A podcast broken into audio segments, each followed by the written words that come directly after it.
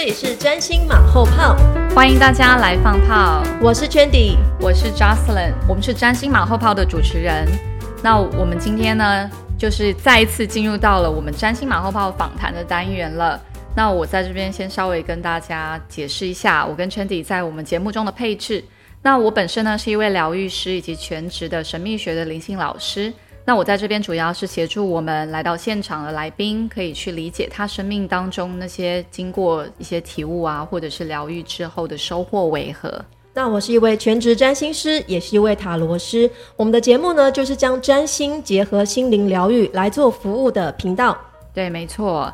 然后我们今天呢邀请到这位来宾，其实他的工作跟我们有一些地方有一点点类似哦。对。然后他非常的专业，据说他已经有十五年的经验了。哇，真是看不出来耶。对，真的，他外表完全外表非常年轻。对他外表就是会让人家觉得可能顶多在三十岁出头刚毕业的那个研究生这样。那我说三十岁还有点太老。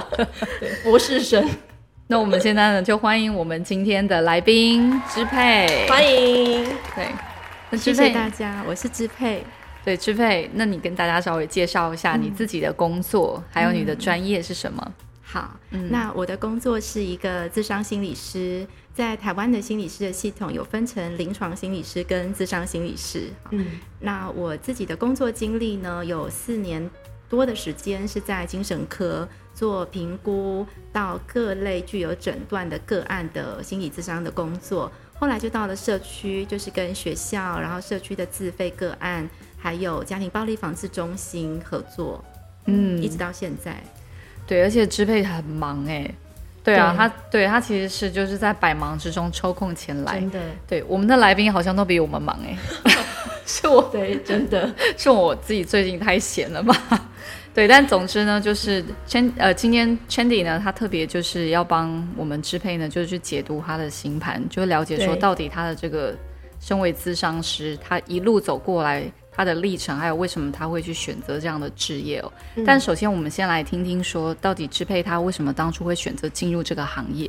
你是什么样的一些机缘让你想做这个工作吗？OK，我觉得很特别，就是说啊。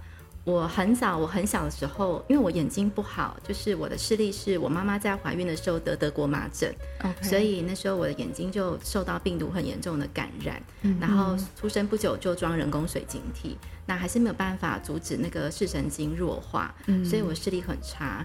那那时候家人就会帮我想说啊，那这样怎么办？以后不就要靠手工作？对，按摩啊，可是我手又没有什么力气，然后没想到我还可以念书，所以我妈很早就觉得说，那你就是一定要当老师，因为在她的世界里，就是当老师就是可以出一张嘴，然后可以稳定。嗯，好，然后呢，我就这样哦，就抱着这个心念，呃，一直在大学里面，那时候全校只有二十个教育学程的名额，就是从大一到博士生，可是我第一年就考上了，哇，所以很难。然后我也觉得，对，这种人就是我的天命。嗯，可是，在那个过程中，我去实教育实习的时候，我就踢到铁板了。哇！因为我要当导师嘛，然后我发现我视力不好，我可能班上只看得到前两排的人。哦。然后改作文也没办法改很多，我都还拿回家请我妈帮忙改。嗯。那那时候我心里其实是不知道啊怎么办，这好像发挥不了。可是我确实是对于跟人接触还有分享自己是有热忱的。嗯。所以，可是那时候台湾在念大学时候还没有心理师法。就是不知道我可以走什么样的路，就在我要实习的时候，心理师法通过了，嗯，对，然后我刚好又没有考上我本科系的研究所，所以我那时候就决定要转转呃转换跑道去考呃智商研究所，哇，然后再加上其实我的父母亲啊，真的蛮支持我的，我爸是一个以前是学农的，然后来做生意，然后来在他三十八岁的那时候吧，好像是就遇到了易经的老师。然后他就是读那种很古文的易经哦，他就无师自通。对，然后就是风水啊，易经就是变成他的独门绝活。这样，他从不广告，可是他就做的很很有声有有声有色，然后自己很热很有热忱。嗯，所以我其实觉得，在我爸妈心中就已经有觉得人要走哪一条路，其实。也许生命的轨道里都有一个定数，对对，所以他们觉得说，哎，你就是看上这一行，那你就去走，嗯嗯。然后那时候就是报考研究所，我几乎考的每一间都上，哇，就唯一没上的也是有被取一这样子，就是一定会上的。嗯，然后在研究所，我就觉得对，这就是我要走的路，就是很容易吸收，然后很容易，所以我毕业之后我就开始做这个工作嘛。我妈那时候她还很惊讶，她说。他没有办法想象，在他那个年代没办法想象，说我到底能做什么，然后也没办法想象这个世界上还真的有叫做出一张嘴的工作，就，不用写黑板，不用写文字，然后就是出一张嘴就可以赚到钱。对。对，我就是在这样的机缘里，好像就被推到了心理智商这条路。嗯，哇，天时地利人和，太完美了，这一切，对。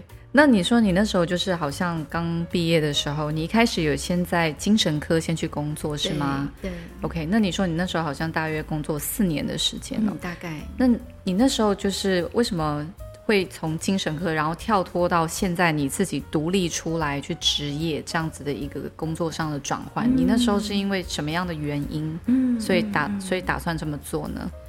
那时候在精神科里面，我们其实。要接触我们的个案都是来自医生转介，然后上面就会去写啊，这个人忧郁症，或是这个人呃精神分裂，或是这个人要检测有没有注意力不集中，还是检测他有没有什么呃强迫症这样子。然后我们要去学习很多测验工具，做评估、写分析报告。然后我们的治疗要有目标，要跟整个团队能够对话合作，然后发展出我们的阶段性目标，有近期、中期、远期。所以其实那个工作是。一方面在智商室里是人跟人的接触，可是，在团队的合作里又很烧脑。嗯，那我大概做到第三年、第四年的时候，我就开始发现我自己的身心症，嗯，出现了。就是我常常在跟着医生跟诊的时候，当那些个案在讲他们的病症，我心里都会有个声音说：“哎，其实我也是哎，心悸啊，我也有，我也有。”那忍不住觉得自己不好，我也是，我也是。嗯，所以我开始本来就是一一，然后再加上那几年刚好是我连续。呃，生孩子啊，结婚啊，安顿家里啊，我觉得那个是多重压力。嗯，但是我回顾过去，我觉得那个阶段里面，嗯，我的专业工作的瓶颈在于说，我一直想尽办法把学校的东西放在脑袋里，然后把它变成一个又一个可用的技术，然后用出来。可是我没有那种来自于自己真正被治疗。被疗愈的信心用在工作中，所以那个续航力其实是不足的，然后信心也不够，嗯，所以我非常的费力，然后才会冒出那个好像盔甲很多，一直要武装自己，最后变成自己的身心症，嗯，然后也是在那个症状，我自己觉得太明显，然后我很难受，我也嗯，却也宣泄不出来。比如说我知道我很难受，可是我却哭不出来，嗯，对，那那时候我就决定要转换一下我的生活方式。就是我先离职，然后再去决定下一步。嗯嗯，所以就是你觉得自己那个时候比较还是偏以技术性的，你可能之前在你的学业上面学到的理论，对，来做工作。可是你自己本身你没有真正的就是经历过那个内在的转化跟自我疗愈的过程。对对，其实身为一个像你现在这种职业，就有点像我们身为一个能量或灵性疗愈师在做的工作一样，我们其实都是要先从自我疗愈开始。嗯，对，我觉得经历那个阶段，好像你可以对你所服务的对象更具有一些同理心哦，然后你也可以更全面的，就是去看待他们的一些状态。对，那你后来就是进入到你的置业的下一个阶段。那那个时候，你觉得和你之前就是在做这个呃身心科，就是在精神科去工作的经验上，有什么重大的不同之处呢？呃，我那时候第一个经历，因为我那时候在工作有遇到瓶颈的时候，我也有去找跟我做一样工作的心理师，我去做智商，然后我去讨论我工作中的问题、身心的状态。那的确也在整理，就是透过语言这样整理是发挥一定的疗效的。是，可是我那个动不动就心悸。嗯，身体动不动就有症状，那个东西没有缓解。嗯，那我那时候认识了一个方法，在我们心理学里叫做诚心聚焦，就是英文叫 focusing。那它那个 focusing，嗯，是其实是聚焦在你的身体上。我记得我第一次上那一门课的时候，我看到那个老师做了一个疗愈的示范。嗯，他就是开始说出自己当下的状态。嗯，比如说他会说。哦，此刻我正聆听着我自己的声音。当我聆听到这个声音的时候，我感觉到我的左手微微想要震动。当我感受着我的左手，就又接着就是那个内在的流，不管出现什么，它就是如实的报道出来。对，嗯，然后你完全不知道他发生了什么事，或是他经历什么事，可是你会看到他的面容就是在转变，然后整个身体的状态那个流动是非常顺畅的。嗯，然后我。接触到这个方式之后，我就发现了一个很重要我错失的点，就是我一直把人的议题当做一个问题来想方法解决，嗯，可是我不相信我们其实内在就有一个智慧，是本来就想前往疗愈的方向，我们一直没有跟它接上线，而且那个接线的管道其实就在身体里。当我们头脑行不通的时候，很多的灵感、外部的资源。这个世界上所发生很重要的一些能量，其实那个我觉得那个会接的入口是在身体里的，嗯，所以我就迷上了这个方法，然后迷上就好像跟自己就接线了，或者跟很多方法就比较容易贯穿，所以我就开始练习这种聆听身体的方式，然后跟当下临在接触的方式。那进入社区之后呢，因为谈时间比较弹性，嗯，我就不只是学这个方法。也去学身体流的创伤疗愈，然后家族系统排列，其实都都是跟身体很相关的。然后从这个地方开始出发，一边做我自己的治疗工作，一边把它用在我的个案的身上。嗯，这个真的是很棒的一件事情哎，因为。我们自己在这个灵性领域，我们发现很多人是和他们自己的世界，就应该说内心世界或他们自己当下的身体的状态脱钩了。嗯，他们可能很聚焦在问题本身，就像你刚才所讲的，可是他们没有意识到说，其实就像第一个，我们内在其实已经有一个智慧，只是很少有人就相信他们有去解决这些问题的能力。嗯，他们其实没有真正去聆听自己内在的声音。然后第二个是说。他们也的确跟自己的身体非常的失联，像其实身体上面有非常多的症状，像你刚刚分享到，就是你有心悸的症状，或者我自己最近就是开始就是意识到说，像我有身体上有些地方有长湿疹啊，嗯，然后或是我甚至有妇科的问题，它其实都是跟我内在的某些真正的在被压抑的一些情感或忽略的一些情绪状态有直接的关系，那它会透过身体去告诉我们这个答案。对啊，那我我我觉得说，像比如说我们做瑜伽的时候，它也是一个就是跟自己的身体去好好相处的时间。然后我觉得唯有把我们的觉察就是放在我们身体要去告诉我们的这些资讯上面，其实人才可以更活在当下。对我觉得活在当下那个其实是我们感觉最自在、最平静，然后最能找回力量的时候。对对对，没错，真的超棒的。对啊，然后我们现在请 Chandy 稍微去看看。就是支配呢，他在他的星盘上面有什么样的线索，可以知道他的选择为什么会去走入这个领域，然后去从事做一张嘴的出一张嘴的工作这样的 职业。对，那我们的这个资商心理师支配，他的上升星座是落在水瓶座。水瓶座是一个想要去革新，想要用创新的方法，然后去带给人类服务，或是透过你的一些理念去带给人类更好的这样子的一种。呃，信念，然后转化他们的人生。那你的这个上升水瓶座的命主星呢，就是土星处女座，刚好落在第八宫。那第八宫其实就是一个深度心理潜意识的宫位。其实有蛮多从事这一行的人呢，他们的呃行星的配置啊，可能会落在八宫啊、六宫啊这些宫位上。那你就是蛮典型的这个命主星一飞八，然后落在第八宫里面，而且是一颗土星处女座，然后旁边汇合到一个北焦点，北焦点会是你今生要去进化的方向，你的灵魂灵性要进化的方向。那呃土星在处女座的人呢？呃，通常你们可能在早年的时候，你们一定内在有很多的压抑，或者是焦虑、忧虑，以至于你刚刚说你会有那种你自己有很多症状。那这个可能跟你来自你的这种内在的想要去除错这件事情有关，因为处女座是一个想要去调整问题、除错的。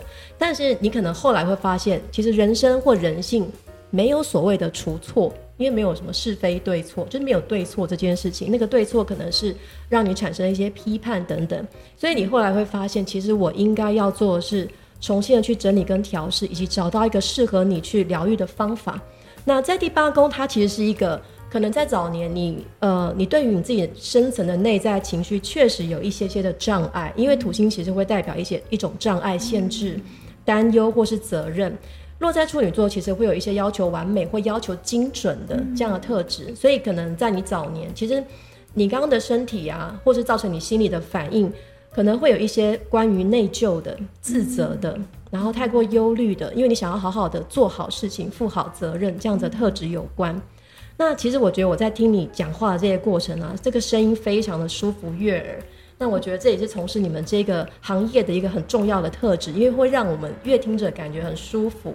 那你的月亮跟木星就落在第七宫，第七宫也是一个呃典型的医病关系的宫位，然后又落在狮子座，所以我看到这张星盘的这个配置，我会觉得呃你在一对一的这种对话互动，的确是非常适合的，而且你很能够去看到对方的价值，你很能够去看出对方的一些价值，然后。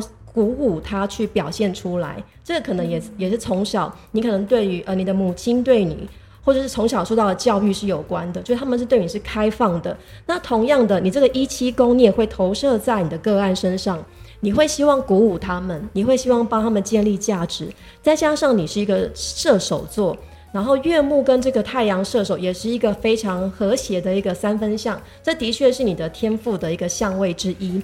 然后再来一个是你的月亮狮子座五度，水星也是五度。你刚好提到一个这种传达、心念的聚焦等等。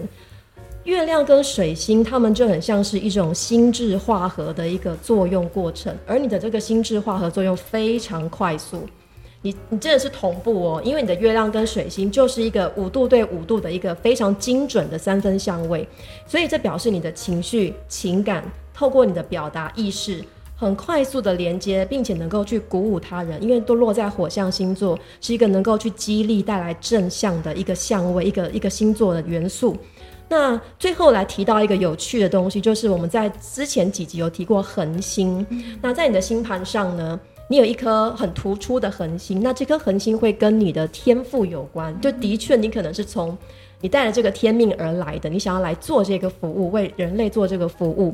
那这个恒星叫做呃 t o l y m a n 叫做哎 t o l y m a n 我我我暂时忘记它的中文翻译，等下我再想起来哦。呃，然后这个星座呢，这个恒星落在一个人马座，半人半马座，叫 Centaurus。那这个半人半马座呢，呃，半人半马座呢，就是我们一般在希腊神话听到的凯龙。我不知道你有没有听过凯龙？凯龙跟创伤治愈疗愈有关。那你的这颗呃。t o l y m a n 呢？这颗恒星呢，它就带着这个半人半马的这个脚的位置，刚好是凯龙他当初受伤的位置，所以这颗恒星它会跟治疗、疗愈、教育有关，也跟创伤有关。所以你会去从事这个行业，呃，的一个很重要的特质是你一定会亲身经历过某些。心理的议题，或是你真的感同身受他们的遭遇，就像你你你写个一段文字，你说你必须要去踏入他们穿的鞋子，才知道他们走过的路是怎么样的坎坷啊，或是不顺啊，或是不舒服等等。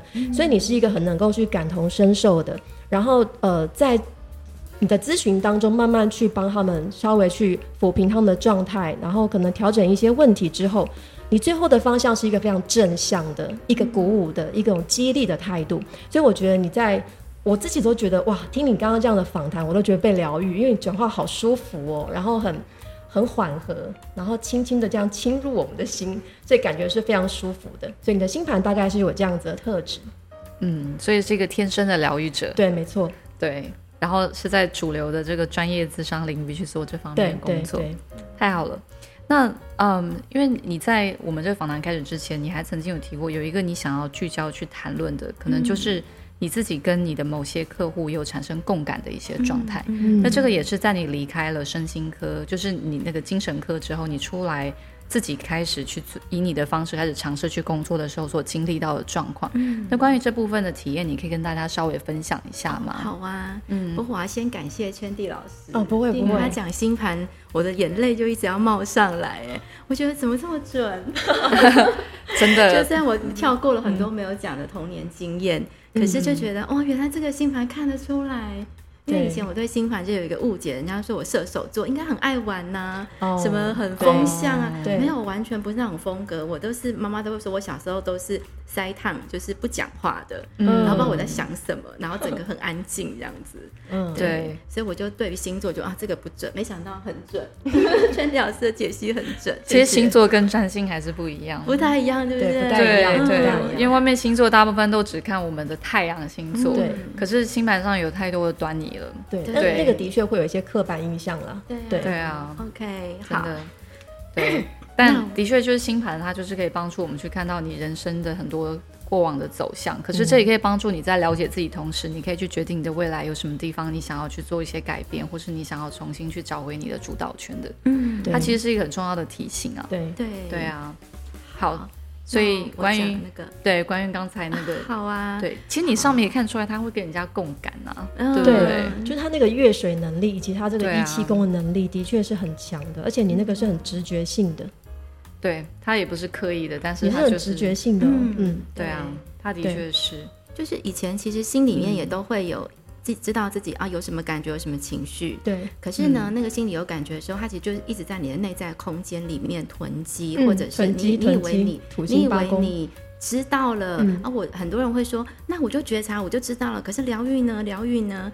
后来我其实学了那心理学的方法，我才知道说，嘴巴有没有把它变成声音传递出来，差很多。嗯，对，我记得我做过一个那个呃，就是一个工作坊，然后一个十几分钟的体验活动而已。嗯老师在那个地上摆了三张纸，就是身体、呃感受跟想法。嗯然后呢，每个人做自己的工作，也没有人引导，可是你就站在一个中间的位置。譬如说，我现在如果感觉到我的手麻麻的，我就去站在身体，而且要真的说出来，让自己听见，说我此刻我身体麻麻的。然后接下来。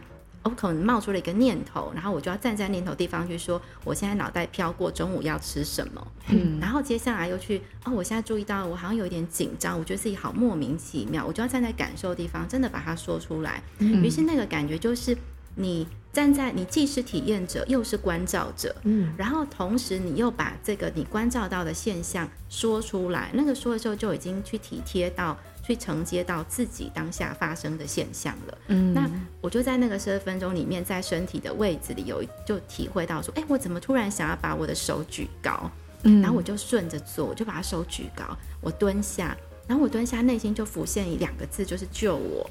嗯，嗯。那我就想，那个有个回忆就冒上来了，就是我大概很小，可能还没有上幼稚园，那时候我住外婆家，因为爸妈很忙，所以我是外婆家阿姨啊一起照顾长大的。那那时候家里住了一个姐姐，其实是很远房的姐姐。那我就是小妹妹嘛，很喜欢大姐姐，所以大姐姐想要去杂货店买东西，我就很想跟。那可能那时候家里妈妈也在，所以她不好意思拒绝。可是她就是把我带到楼下之后就不理我了，她就自己跑到对面的马路去买东西，我就被留在那个骑楼。可是我会很想跟嘛，所以我就想要跨过马路。那我不知道那时候为什么路边在施工，工地可能没有围得很好，就有个坑洞，我就掉下去了。嗯哦，等他回来的时候，我已经是满脸都是有那个血啊，然后擦伤，哦我可能又自己爬起来。其实细节我忘了，我只是意识中知道我发生这件事。可是，在那个身体的体验里，我体会到了恐惧，嗯非常强烈。然后我体会到胃痛，嗯然后我就顺着那个活动就继续进行，就顺着那个流，嗯。我就会感觉到没有，我其实是在愤怒。那我就去听我愤怒的念头，我就站在念头，就喊出来说：“你就是欺负我，你摆明就是欺负我。嗯。然后我就一直喊喊到我想吐，嗯。然后想吐之后，我突然有点意识到，我其实我愤怒的不是这个姐姐了，嗯。变成是我妈妈。原来我内在很愤怒，我妈妈为什么那时候都没有理解到我其实很想要回家，或者是理解到我其实是被欺负的。嗯然后，可是我要讲的是说，我就去吐嘛，而且没吐出东西。可是在那个过程后，这个回忆就不再，嗯，怎么说呢？以前我就知道有这个记忆，可是我不知道怎么接触我当时那个内在小孩。嗯可是消化在那完毕了，，对，在那个活动中，那个能量跑过了之后，我在另外一次的活动里，我啊也是一个指令，但是我就决定要跟我当时的自己说话，我就画图送给当时的自己，嗯我就可以体会到这个内在小孩的感受是什么。然后作为一个他的抚育者，我送给他一幅画，我可以被我自己的这一幅画感动到，嗯而不只是以前我们心理学有一个方法叫空椅技术，就是你把一个椅子假装他是你爸，嗯或讲他是谁，嗯然后你就对他说说话。很多人会觉得好瞎哦，在做什么？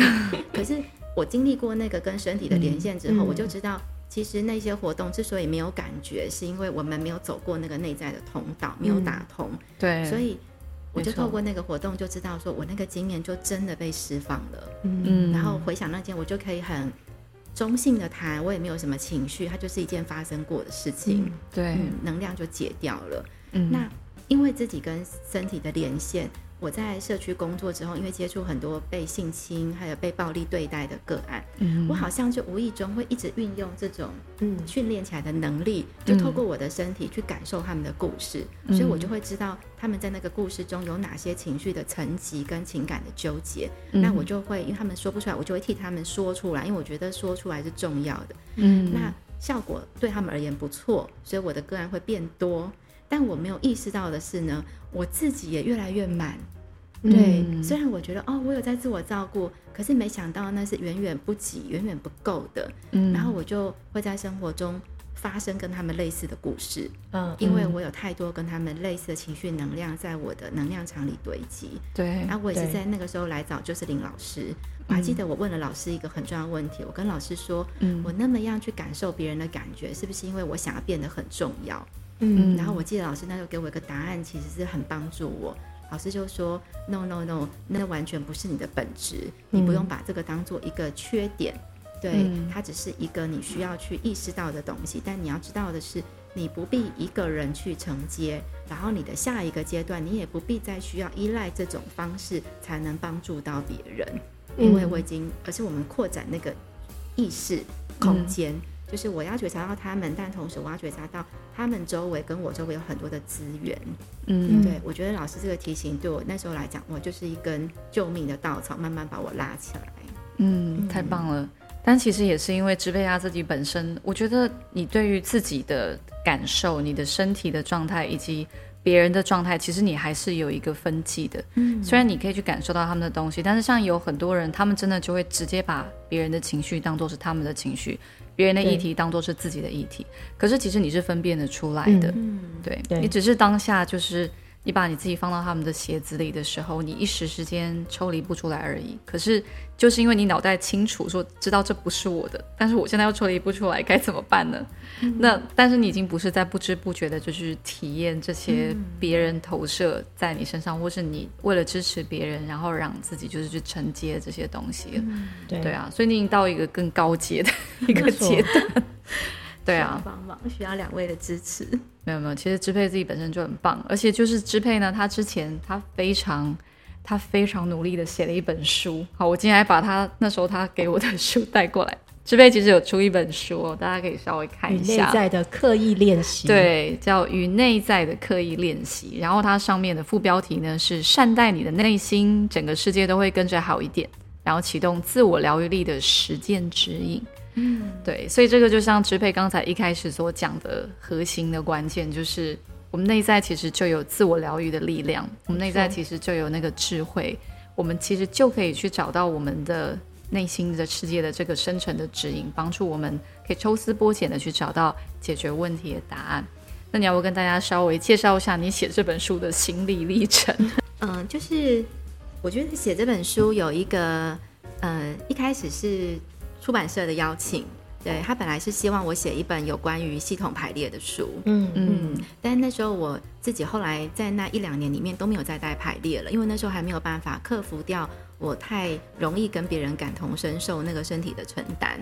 可是系统排列是一个你要站在一个人故事里的多个角度，对，同时处理，所以我一旦暂停了这个工作，其实就没有那个灵感可以写东西。嗯。啊！可是我就回来想，我约都签了，怎么办？那时候疫情刚好冰封在家里，对，那我就去想到说，其实这些年呢，虽然同一个我，也许用我真的觉得很有用的方式，想要去嗯协助来访的人，可是真的不是每一个人都有同样的进展，也有很多人是不管怎么样，他都会觉得。嗯，好像没有着力点，就是有的人脚下有轮子，你轻轻一推，它滑很远。是的。可是有的人呢，他好像就是凝固在那边，你很用力推，然后就是没错，对他没有轮子可以带动他自己。每个人步调真的都很不一样。对，反正我们他他自己也很用力推，可是还是没有。所以我就在想要写的就是那个轮子到底是什么？是别人可以给你的，还是你自己必须要先把自己配备起来？于是那个配备起来之后，你去找什么疗愈，那个疗愈都可以用一乘以十，甚至一乘以一百的方向去发挥效果，非常棒。所以我因为跟身体的连线嘛，以及跟我自己的工作，我比较知道什么叫做有感觉，什么叫做跟自己的感感知什么叫做跟自己交心。所以我不管是学什么眼动身心疗法啊，什么身体流创伤啊，还是来找就是林老师学一些灵性的呃方式，或者就是能帮助我，我觉得帮助都非常的大。可是我介绍我的朋友说这个方式很棒，你们去，他们未必都觉得啊有帮，他们说嗯有吗？嗯，然后我就发现其实是因为我装的轮子跟他们不一样。对，那我也很希望未来大家来找咨商或者是找疗愈的时候。都可以发挥到非常棒的效果，就是花一份钱，可是回去自己是有办法去延续那个疗愈力的，这最重要的。对对，所以这是这本书的初衷跟来源，就是我把前面你要建带入，就是当你在看自己的时候，你那个观看者带入的能量是什么？是给予自己能量，怎么去建构起来？这是书的前半部，然后后面是你每天帮自己做一个整理，跟自己连线的时候，你可以用的步伐是什么？然后最后一章就会写到在关系里，你怎么样用一个。你不需要一个很大场的排列，请别人帮你呃排出你家里的关系，而是你自己跟自己的内在工作。那个图像是可以借由这样的方式去改变的。嗯，听起来非常棒诶，超棒的！我也强烈你去看看这本书。对对，因为我我非常我非常 喜欢，对对，我非常喜欢支配的文字哦。他那时候就是带这本书给我的时候，我还蛮感动的，因为我记得支配有一度他甚至怀疑他自己要不要写出来这本书。对我跟你说，我觉得很浪费地球的纸张，因为我卖不出去。对啊，但是我觉得支配他这个书的的内容，其实对于很多人其实都有很大的帮助。诶，尤其我觉得在近年以来，很多人可能经历了这一次的疫情之后。他们发现生命有太多的无常，所以越来越多人他们开始去意识到，说他们要把更多的焦点跟心力去放在去滋养自己，把自己的状态照顾好这件事情上。所以要做到这件事情，我觉得第一步就是像你刚才所提到，也是我们的工作的聚焦点，就是帮助他们去了解他们的身体、他们的情绪要告诉他们什么。那你这本书，我觉得那个文字非常，就像你知道，就是跟他这个本人带来的气质是一样，他的文字非常的温柔，我非常喜欢，就是他的文字所带来的那个，我是感觉那个能量的品质。有时候你看一个文文字的内容，你就可以知道说，哎，在背后去书写这个文字的人，他的那个质地是怎么样的。对对，所以他的文字也非常的温暖，然后也很柔软。你知道那个就像很多情况之下，就是有时候。你遇到一个做灵性工作或智商工作，当然我知道每个人带来的特质不一样，有些人就是给人如沐春风，然后就是你跟他讲什么，就是你因为听到他他讲的话那种方式是这么的柔软，这么的愿意去同理你，你就好像都能全盘接受，你接受度就会大开。可是如果我们是扮演一个就是像老师或是告诉你应该怎么做这样子的一个比较在上位的上位者的角色，就是我们会。表示出来哦，我们好像懂得比你更多的时候，那其实反而会让这些人他们去关闭他们自己的一些接受度。可是你的文字，或是说你在表达的时候，你就有这个力量，就是你说什么，反正我们都愿意买单啦，就像就像这个样子。对啊，所以这也可以明白说，为什么就是有那么多人就喜欢去找你为他们做服务的原因。那关于你这一路走来，你觉得你还有什么？就是你自己的这些人生经历，或是你在工作上面你所观察到的一些，比如说透过个案也好，你服务的对象也好的这些收获，你想要去跟我们的听众、我们的观众做一些分享的吗？嗯嗯嗯嗯嗯，我觉得最后想分享就是说，嗯，我觉得我慢慢的去找到我自己的自我照顾跟工作上的平衡。那当我可以跟我自己连线之后啊。我觉得我的心态是更开放。以前会，譬如说以前拜拜，好，然后以前我们小时候就会每年家人去拜拜。但我有一阵子连拜拜都不敢，因为我听到有一个人说，拜拜里面住的不一定是神呐。然后，所以你就有好多可以怕的，就说平常接触的人就已经很复杂了，就塞很多了，还要接触到这些非人的世界，不是很恐怖吗？所以我真的不敢去人多的地方，不喜欢交际应酬，然后不喜欢。可是当这个路上，我跟我自己先连线了，我比较有信心，知道说，哦，这个连线的感受是什么，我可以有自主权，我可以怎么去疏通自己。之后，我就开始广纳，呃，只要我看到喜欢的老师，像就是林老师啊、圈地老师，我就是可以接受他们的支持，嗯，然后我也可以接受很呃心理治疗方面的支持，这些我都觉得就是越来越宽。然后到最近啊，这一两年疫情开始，我就开始呃会去走路。然后去公园摸狗，然后我觉得光是那个摸到狗的脚掌啊，摸到狗，我觉得那那个我的那个连这样子连对我的情绪能量也有很大的帮助。我相信，然后。然后还有包括说，像最近我去呃山上嘛，然后就看到那个树，我就会去感觉说，哎，当我跟一棵树对焦的时候，我把它带入我的身体，我的身体是如何去感知这一棵树，仿佛我我也是这棵树的时候，我就会能够体会到说。其实每一棵树会带给身体的震动也不一样。嗯，然后原来我们我去整理自己或疏通自己，不是要靠着把自己关闭起来，然后在一个小空间里面去慢慢的把自己怎么样子整理好或排掉。对，其实是很多的交流，敞开心胸的，然后放松的，然后是欢迎的那种交流，就如同我们对待自己的那种放松跟欢迎。我们把这个态度的品质拿到跟外界的时候，其实很多的交流也会带来那个净化跟疗愈。嗯，然后这些都是免费的。嗯，这就是这其实就是当初我跟支配在做疗愈的时候，我跟他说的资源。对，那个资源不见得是我们所说的那种物质层面有形的，或者是一定是那种跟这种什么灵性无形的存有去连接的资源，而是说我们生活当中无处不是启发。对，而且支配是一个会一直把自己的容器倒空的嘛。对，所以其实我发现，不断把自己的杯子倒空的过程，就是我们可以在生命当中有更多探索的机会。对，这个其实也符合就是上那个射手座的特质嘛，对不对？对，对啊，就是去尝试各式各样不同的体验，然后探索各种的可能性，提升，对，打开眼界，没错。哦，对对对，对啊，所以他不是爱玩呢。那个是两种面向，一个是用他的身体力行去打开眼界，一个是用他的进修跟教育去打开眼界。对，嗯，对啊。可是我觉得那个如果要形容玩的话，其实他的那个玩不是我们一般所认知的，就是那种去玩一玩。对，他其实真的是去体验，就是这些过程中的乐趣、旅程的那一种快乐。